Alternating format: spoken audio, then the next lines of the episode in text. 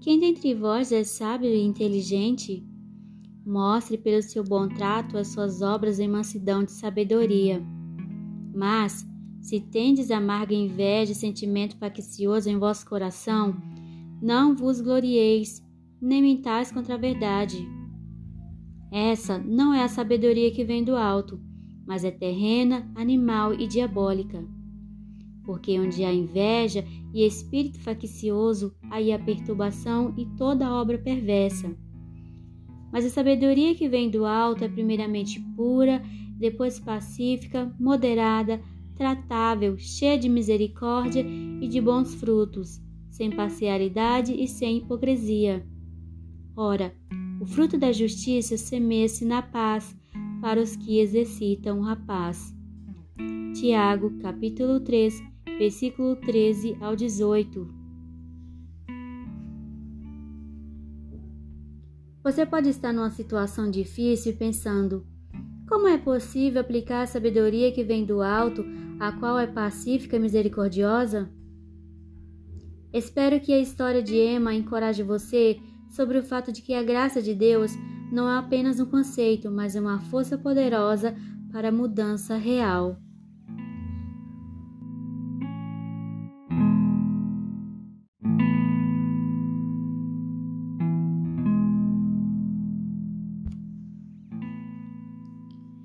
Emma poderia ouvir a briga começar no cômodo ao lado. Ela tampou os ouvidos, tentando bloquear o som da raiva. Era sempre difícil suportar. Mas dessa vez, no concerto do conflito, uma nota soou diferente. Era o medo. Emma percebeu que sua mãe estava em perigo real. Então, abrindo a porta do quarto de seus pais, Emma viu sua mãe com os olhos fixos no marido enquanto ele levantava a arma na direção dela. Avaliando a situação, Emma tomou uma medida corajosa para uma pequena menina de 14 anos. Ela correu para entre seus pais, empurrou sua mãe e começou a gritar para que ela saísse do quarto. Um surto de adrenalina passou por Emma, sobrepondo todos os seus medos. Seu pai abaixou a arma e gritou para que Emma também saísse do quarto. Embora ela nunca tivesse visto seu pai puxar uma arma contra sua mãe, ela não estava surpresa de que ele fizesse isso, mesmo no novo país, numa vizinhança suburbana tranquila. Foi assim que eles começaram seu casamento décadas atrás na Jordânia. Aos 25 anos, ele havia decidido se casar com sua prima mais nova. Ele a sequestrou da escola um dia, colocou-a num carro sob ameaça de uma arma ele escapou de uma barreira de tiros e casou-se com ela imediatamente após isso. Embora a avó de Emma tivesse tentado resgatar sua filha, por razões insondáveis para todos, a mãe de Emma se recusou a deixar o marido. Pouco depois do incidente da arma, Emma disse a sua mãe que nunca se casaria, porque, segundo ela, todos os homens são uma escória. Sua mãe a repreendeu e disse que nem todos os homens são assim. Então Emma a desafiou a citar um único casal feliz. Depois de um longo silêncio, sua mãe olhou para ela com tristeza e aceitou o argumento. Cresci numa condição em que todos os homens que eu conhecia dentro de minha própria família e meus amigos não eram confiáveis, relembra Emma. A conclusão a que cheguei era que os homens não eram bons, eles eram vagabundos. Minha mãe era a pessoa forte da família, se não fosse por minha mãe, não teríamos conseguido sobreviver financeiramente. Sem ela, não teríamos comida para comer nem casa para morar. Meu pai gostava de parecer como se fosse aquele que sustentava a família, mas minha mãe era a coluna vertebral. Ela procurava garantir que o dinheiro entrasse em casa. Ela até mesmo dirigia os negócios dele enquanto ele assistia TV no cômodo de trás. Emma tinha 10 anos quando sua família emigrou da Jordânia para os Estados Unidos. Ela cresceu numa família nominalmente religiosa, mas não sabia muito sobre sua própria religião, que tem suas raízes na seita islâmica. Durante seu primeiro verão nos Estados Unidos, Emma encontrou uma salva-vidas na piscina do condomínio, uma jovem que falava sobre Jesus Cristo para um grupo de crianças pequenas que sempre estavam por ali. Emma nunca tinha ouvido falar de Jesus antes. Fascinada, ela começou a chegar mais cedo para ajudar a limpar a piscina e organizar um estudo bíblico com a salva-vidas. Quando descobriram isso, os pais de Emma ficaram furiosos. Eles estavam bravos com a salva-vidas, convencidos de que sua filha tinha sofrido uma lavagem cerebral. Eles ameaçaram Emma voltar para a Jordânia e morar com sua avó, mas Emma estava firme em seu compromisso. Eles estavam tentando me falar sobre o Deus deles, então eu disse: se o Deus de vocês fosse real, vocês teriam me falado sobre ele antes, diz ela. Não se prega para as pessoas sobre a religião da minha família. Você nasce nela e é isso. É por isso que deixar a fé ou casar-se com alguém fora dela é escandaloso. Mas sua nova fé foi a que a encorajou a tomar uma atitude no dia em que Emma confrontou seu pai, que segurava uma arma. Eu olhei para ele e disse: Papai, não tenho medo de morrer. Tudo que eu sabia então era que eu era crente e ele não. Então recusei-me a ficar intimidada, ela relembra. Emma perseverou em sua fé e até mesmo convenceu seus pais a permitir que ela frequentasse uma faculdade cristã. No seu, no seu terceiro ano, ela encontrou um rapaz chamado Davidson. Eles logo se tornaram amigos, mas ela não permitiu que ele ultrapassasse a linha para tentar o um namoro. A amizade cresceu por vários anos até que Emma foi embora para a pós-graduação a fim de estudar aconselhamento. Ela havia se afeiçoado a Davidson por essa época, a ponto de confiar nele, então essa amizade próxima a confundiu. Emma lançou-se nos estudos e começou a trabalhar em casos de traumas pós-estupro e abusos sexuais. Infelizmente, esse trabalho apenas fortaleceu sua visão negativa sobre os homens.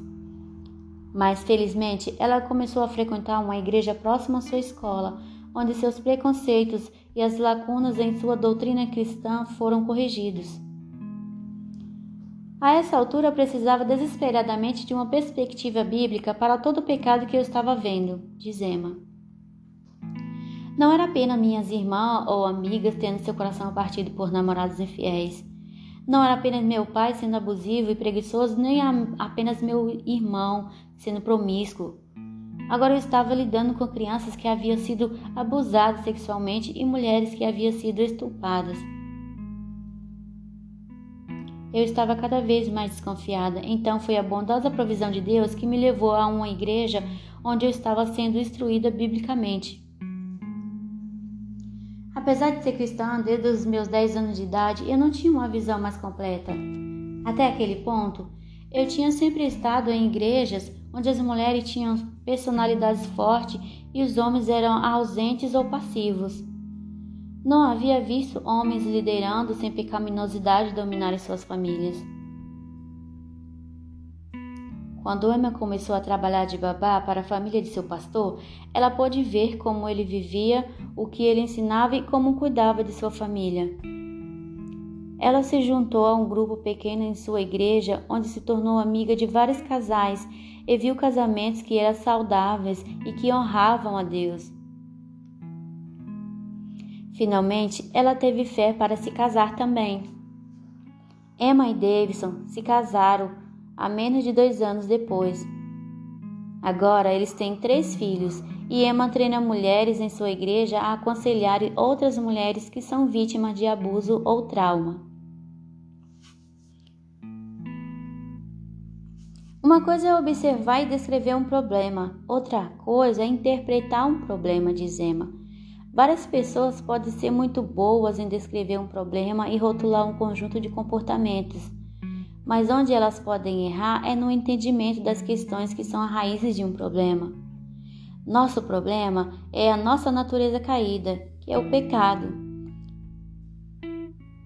Precisamos conhecer a nossa inclinação, a qual precisava da cruz de Cristo, eu agradeço a Deus por ter começado a ir a uma igreja onde os fundamentos bíblicos estavam sendo apresentados na mesma época em que comecei a trabalhar nesses casos de abuso. Toda aquela informação sem o arquivo que a categorizasse, aquela perspectiva bíblica, teria sido muito difícil, até mesmo perigoso para mim. O pai de Emma faleceu no ano passado. Ela passou os últimos meses da vida de seu pai cuidando dele, enquanto o câncer o enfraquecia. Ela orou por ele constantemente e também se certificou de que ele ouvisse sobre o Evangelho. E ela fez isso por várias vezes. Ele não estava tão resistente ao Evangelho à época em que faleceu, mas ela permanece incerta sobre a condição espiritual dele. Entretanto, ela considera uma vitória em Cristo ter sido capaz de perdoá-lo e ajudá-lo até a sua última hora na terra. Essa misericórdia pacificadora é o fruto da sabedoria que vem do alto, a qual fala Tiago capítulo 3, do 13 ao 18. Que você possa, com a história de Emma, também conseguir aplicar a sabedoria que vem do alto, a qual é pacífica e misericordiosa. Espero que você tenha gostado desse podcast, que você seja grandemente abençoado. Não se esqueça de se inscrever no canal, deixar o seu like. Isso é muito importante para o crescimento do canal e para que o nome do Senhor seja propagado cada dia mais. Que você também possa compartilhar com outras pessoas, para outras pessoas serem grandemente edificadas. Até o próximo podcast da Graça Maravilhosa. Que Deus abençoe a todos.